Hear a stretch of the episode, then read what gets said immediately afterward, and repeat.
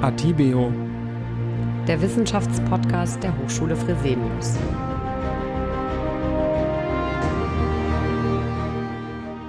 Herzlich willkommen, liebe Zuhörerinnen und Zuhörer, zu einer weiteren Folge von Atibio, dem Wissenschaftspodcast der Hochschule Fresenius. Heute wollen wir über das Thema Immobilienwirtschaft sprechen und der Frage nachgehen, wie kann Wohnraum wieder bezahlbar werden. Die Lage auf dem Wohnungsmarkt in Deutschland ist angespannt. Für Familien, Rentnerinnen oder auch Studierende sind Mieten oder Eigenheime in großen Städten kaum mehr bezahlbar. Und auch in den Randbezirken oder auf dem Land steigen die Preise stetig. Vor den Bundestagswahlen wurde hitzig über diese Entwicklung diskutiert. Und auch international verschärft sich die Situation. So droht beispielsweise dem chinesischen Immobilienriesen Evergrande die Pleite. Welche Maßnahmen ergriffen werden müssen und wann eine Entspannung in Sicht ist, erklärt uns heute Immobilienexperte Professor Dr. Bernd Höpfner. Er ist Studiendekan für den Bachelor und den Masterstudiengang Immobilienwirtschaft in Berlin. Er ist telefonisch dazu geschaltet und wir bitten vorab um Entschuldigung, falls die Tonqualität an der einen oder anderen Stelle nicht so gut sein sollte. Ja, herzlich willkommen, lieber Herr Höpfner. Herzlich willkommen und vielen Dank für die Einladung. Zu Beginn unseres Podcasts haben wir eine feste Rubrik, die nennt sich Forsch R gefragt, in der wir Sie kurz vorstellen möchten. Ich stelle Ihnen drei kurze Fragen und bitte um drei kurze Antworten.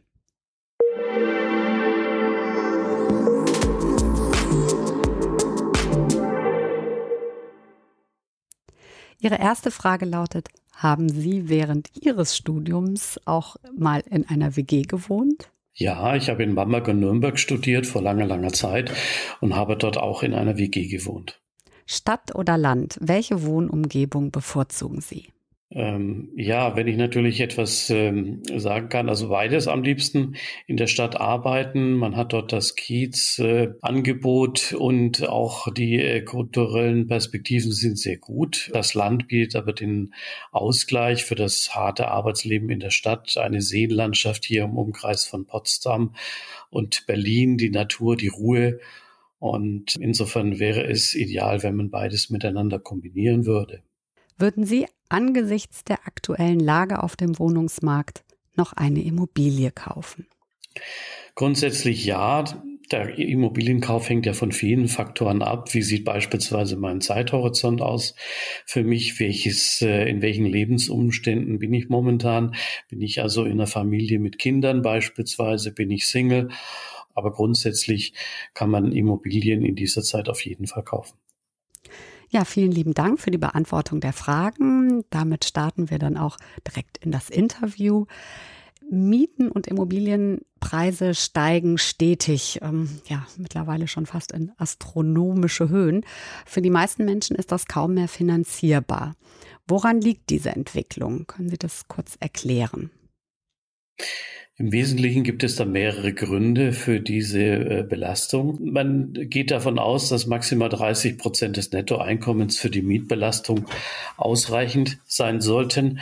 Aber oft liegen letztendlich die Mietbelastungen in den Großstädten sehr stark darüber. Das äh, liegt vor allem in der Schere zwischen Angebot und Nachfrage begründet.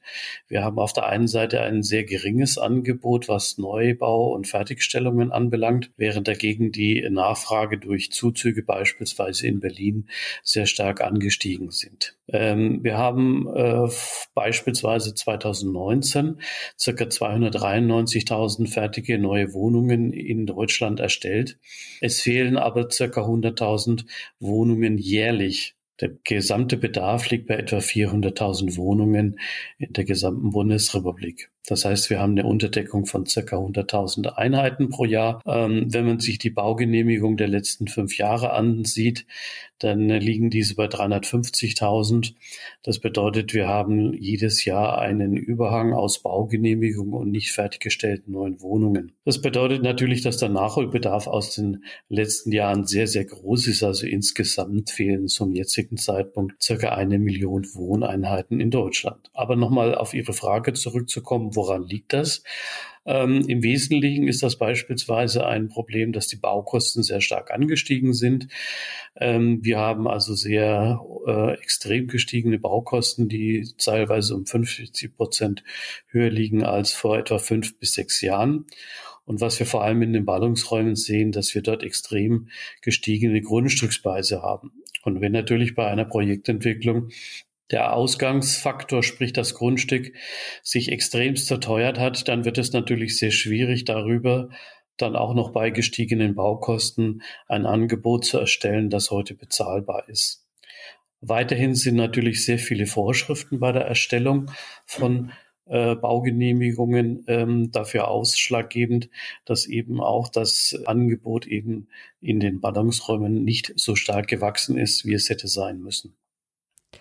Und was ist Ihrer Meinung nach das Rezept oder gibt es vielleicht auch mehrere Maßnahmen gegen diese explodierenden Mieten? Was kann man dagegen tun? Also ein Rezept wird es sicherlich nicht geben. Ich glaube, da sind viele Faktoren, die dafür verantwortlich sind. Ähm, man müsste beispielsweise die Bauvorschriften auf der einen Seite vereinfachen.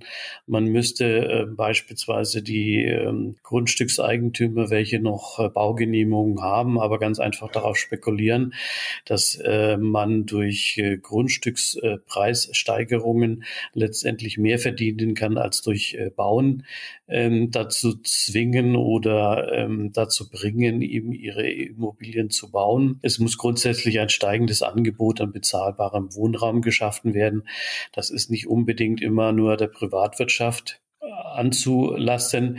Auch der Staat könnte beispielsweise mit sozialem Wohnbau hier die Lücke schließen. Früher gab es in den 70er Jahren deutlich mehr sozialen Wohnungsbau, während dagegen der soziale Wohnungsbau heute fast zum Erliegen gekommen ist. Wenn man sich die Summen ansieht, die dafür ähm, notwendig wären, dann reichen hier schon einige wenige Milliarden Euro aus, um den sozialen Wohnungsbau wieder anzukurbeln. Und wenn man dann noch sieht, wie hoch Ausgaben im Staatshaushalt für andere Bereiche sind, sollte man doch eigentlich auch den Fokus wieder auf eine öffentliche Förderung mit sozialem Wohnungsbau richten. In vielen beliebten Großstadtvierteln Deutschlands findet seit Jahren ein sozioökonomischer Strukturwandel statt. Man nennt es auch Gentrifizierung. Das hat zur Folge, dass äh, die dort ursprünglich ansässigen Anwohnerinnen von zahlungskräftigeren Eigentümern oder auch Mietern verdrängt werden. Was kann man denn dagegen tun? Oder ist hier das einzige Rezept, dass der Staat mehr Sozialwohnungen bauen sollte?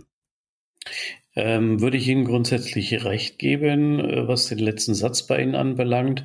In dem Moment, wo ich natürlich irgendwo in den Markt eingreife und solche ähm, Missstände äh, versuche zu beseitigen, dass eben hier Wohnungsbestände einfach die Mieter austauschen, ändert das aber nichts am gesamten Problem, dass zu wenig Wohnraum da ist. Wie gesagt, wir haben äh, einen Bedarf von einer Million Wohnungseinheiten, die bei uns in Deutschland fehlen und durch die Verhinderung von äh, Mietaustausch werden diese eine Million Wohnungen nicht geschaffen. Also ich bin schon der Meinung, dass beispielsweise eben hier der Staat sich deutlich stärker engagieren müsste im sozialen Wohnungsbau, zumal auf der einen Seite der Staat das ausreichende Kapital hat und zum anderen eben nicht privatwirtschaftlich an Höchstrenditen orientiert ist, wie das in der Privatwirtschaft der Fall ist. Würden Sie aktuell noch dazu raten, eine Immobilie zu kaufen? Ich denke da vor allem an Familien, die sich ähm, Wohnraum kaum mehr leisten können. Häufig schauen sie ja mittlerweile auch, ob sie an den Rändern von Städten Immobilien erwerben können. Momentan ist es zwar noch einfach, Hypotheken von Banken aufzunehmen, aber wie sieht das in Zukunft aus? Muss man vielleicht nicht sogar Angst davor haben, dass diese Immobilienblase bald platzen könnte? Naja, wenn die Blase in zehn Jahren platzt, dann wäre das ja eigentlich noch relativ positiv. Ich sehe aufgrund der gestiegenen Preise in den letzten fünf Jahren schon auch unbedingt eine Situation, in der die Preise nicht äh, unbegrenzt noch weitere Jahre weiter steigen können. Mhm. Mhm. Dafür ist natürlich das momentan niedrige Zinsniveau auch auf jeden Fall ähm, letztendlich verantwortlich, denn äh, in manchen Fällen oder in vielen Fällen ist eine Belastung aus einer möglichen Miete deutlich höher wie beispielsweise eine Belastung aus dem Kauf einer Immobilie. Insofern ist es natürlich momentan sinnvoll, ganz einfach auch hier die, äh, diese Frage zu klären. Und äh, wenn man als Familie nun mal in einer Großstadt ist, ähm, dann ist natürlich à la longue der Kauf einer Immobilie für eine Familie sicherlich eine bessere Alternative, als sich eben auf dem Mietwohnungsmarkt umzusehen und dort vielleicht eine Wohnung zu mieten, mit der man nicht weiß, ob diese Situation sich auch noch in den nächsten Jahren so positiv darstellt. Man muss eben hier ähm, trotzdem ungeachtet dessen die Zinsen möglichst lange festschreiben. Das wäre schon mal der erste Tipp, um auch in dieser Zeit der Zinsfestschreibung eine hohe Tilgung zu vereinbaren, mhm. sodass also eventuelle Zinssteigerungen, die in den nächsten Jahren mit Sicherheit kommen werden, quasi bei diesem Kauf der eigenen Immobilie ins Leere laufen. Ja, das ist ja schon mal ein guter Tipp. Also für alle Familien, die jetzt zuhören, lieber kaufen als mieten. Gibt ja auch die Option im Ausland zu kaufen. Äh, mehr als 1,2 Millionen Deutsche besitzen schon eine Ferienimmobilie und es werden immer mehr. Und wer trotz steigender Preise kaufen möchte, der sollte vorher gut rechnen, so heißt es. Worauf müssen Kaufinteressierte denn achten, wenn sie beispielsweise in Portugal ein Haus kaufen möchten oder eine Ferienwohnung? Also ich würde natürlich erstmal den Kauf einer Ferienwohnung in Portugal grundsätzlich nicht in Betracht ziehen. Ähm, ich würde eine Ferienimmobilie, wenn man also auf dem Standpunkt steht, eine Ferienimmobilie kaufen zu wollen, dann würde ich diese Ferienimmobilie in Deutschland kaufen und würde da natürlich auf die Lage achten und auf den äh, Zustand der Immobilie.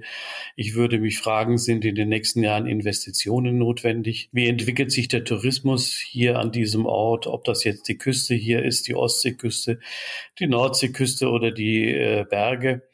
Grundsätzlich sind Ferienwohnungen eine sehr gute Kapitalanlage, da die Nachfrage weiter ansteigen wird, also vor allem hier in Deutschland, und andererseits das Angebot aber sehr, sehr gering bleiben wird. So werden auf Usedom beispielsweise kaum noch Ferienwohnungen genehmigt, da die Insellage die sehr begrenzt und andererseits die Touristenzahlen nicht ins Uferlose wachsen können, beispielsweise durch die vorhandene Kanalisation oder Verkehr. Ähm, was den ausländischen Immobilienmarkt anbelangt, wäre ich momentan sehr skeptisch, ähm, da natürlich hier zum einen ähm, Regulatorien und die landesrechtlichen Vorschriften den äh, uneingeschränkten Gebrauch einer Immobilie im Ausland behindern können. Was passiert beispielsweise, wenn wir wieder eine Pandemie mit Reisebeschränkungen haben? Also ich würde schon, wenn der Wunsch nach dem Besitz einer Ferienimmobilie besteht, dann würde ich mich ganz klar auf Deutschland fokussieren, weil hier natürlich man für das Geld auch am besten und am meisten Qualität in der Immobilie und einer Lage bekommt und man diese Immobilie in Ferienzeiten natürlich auch besser nutzen kann. Wahrscheinlich muss man ja auch die Auswirkungen des Klimawandels mit einkalkulieren. Starkregen, Fluten, Waldbrände, Hitzewellen äh, oder äh, Dürreperioden, insbesondere im, im Süden Europas, wie zum Beispiel in Portugal. Ist das richtig oder spielt es keine Rolle? Aufgrund des Klimawandels sind natürlich ähm, Destinationen in Portugal mit ähnlichen Gefahren verbunden, wie das in Los Angeles beispielsweise der Fall ist. Man muss mit sehr starken Waldbränden rechnen. Ähm, ob man dann das Geld, äh, was man in diese Immobilie gesteckt hat, auch bei einem Unfall oder einem äh, bei einer Katastrophe wieder herausbekommt, ist sehr sehr schwer zu klären. Also ich äh, würde prinzipiell ähm, ganz einfach Geld in Deutschland investieren und momentan nicht im europäischen Ausland. In Frankreich beispielsweise ist ja der Kauf einer Ferienimmobilie mit sehr hohen Erwerbsnebenkosten verbunden, ähm, aber auch der Verkauf dieser eigenen Immobilie ist äh, nicht sehr einfach. Das geht fast nur noch über Gesellschaftsanteile. Also ich würde vielleicht hier doch vorschlagen, lieber im eigenen Lande das Geld zu investieren und in Portugal ganz einfach äh, ein sehr gutes Hotel äh, zu benutzen, wenn man dann eben hier Urlaub in Portugal machen möchte. Zu Beginn hatte ich es ja schon mal angesprochen. Jetzt bewegen wir uns ja quasi schon auf dem internationalen Parkett. Aktuell wird in den Medien über den Bankrott der chinesischen Immobilienriesen ähm, gesprochen, berichtet, wie Evergrande oder auch Fantasia. Welche Auswirkungen kann das denn auf den deutschen Markt haben? Auf den deutschen Markt wird dies Gott sei Dank nur sehr geringe Auswirkungen haben, da zum einen die Beziehung zu chinesischen Investoren von den Deutschen sehr gering ist hm, und auch deutsche Banken nicht in der Finanzierung oder im Immobilienfeld des chinesischen Konzerns Evergrande involviert sind. Die BaFin, also die Bundesanstalt für Finanzierungswesen, sieht momentan keine Gefahr für Deutschland. Ich sehe das auch so, dass diese Krise nicht auf den deutschen Markt übergreifen wird. Ob beispielsweise aber der Konzern Evergrande bankrott wird, hm, ist etwas, was momentan noch nicht ähm, absehbar ist. Der Preis für diesen Konzern ist noch nicht weit nach unten getrieben worden. Aber ich äh, nehme an, dass äh, mit Sicherheit der chinesische Staat in irgendeiner Form die Menschen, die hinter diesen Konzern stehen und die dort Wohnungen gekauft haben, in irgendeiner Form retten wird. Denn es steht äh, zu viel Prestige auf dem internationalen Markt für China auf dem Spiel aber auch national, denn viele Chinesen haben dort Wohnungen gekauft und warten auf die Fertigstellung. Und es wäre also für den chinesischen Staat und die Partei ein bedauernswerter Imageverlust, wenn äh, diese Wohnungen nicht fertiggestellt werden würden und viele chinesische Menschen, die schon Anzahlung geleistet hätten, mit Wissen des chinesischen Staates äh, selbst vielleicht in den Ruin getrieben worden würden. Ja, vielen lieben Dank für das interessante Interview. Am Ende haben unsere Experten immer die Möglichkeit, in 30 Sekunden auf eine Frage zu antworten, die ihre Expertise betrifft.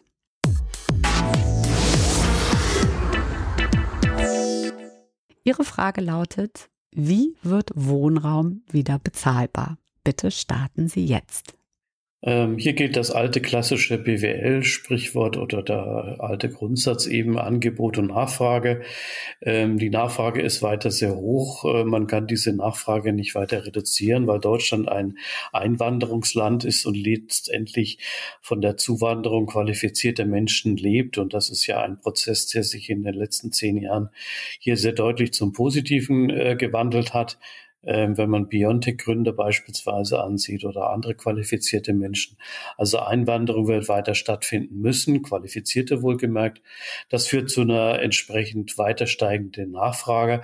Also kann man nur letztendlich das Angebot erhöhen. Hier muss der Staat massivst eingreifen, denn der Staat ist als einziger in der Lage, eben hier das Angebot auch so stark zu ähm, vergrößern und vor allem auch unter Missachtung von Rendite-Gesichtspunkten. Der Staat braucht keine Rendite, wie das eben ein privatwirtschaftlicher Immobilieninvestor beispielsweise eben braucht, so dass quasi hier diese Lücke zwischen Angebot und Nachfrage gestiegen werden kann. Wenn der Staat mit deutlich großen Sozialwohnungen in den Markt eingreift, wird das nicht nur die Nachfrage und das gesamte, den gesamten Markt entspannen. Es entsteht auch eine kleine Konkurrenz für Immobilieninvestoren, die überhöhte Preise auf dem Markt durchsetzen wollen. Prima. Vielen Dank. Kurz und knackig. Ja, vielen lieben Dank auch an Sie, liebe Zuhörerinnen und Zuhörer, fürs Zuhören. Ich wünsche Ihnen alles Gute und freue mich, wenn Sie auch beim nächsten Mal wieder dabei sind. Bis dahin, machen Sie es gut. Tschüss.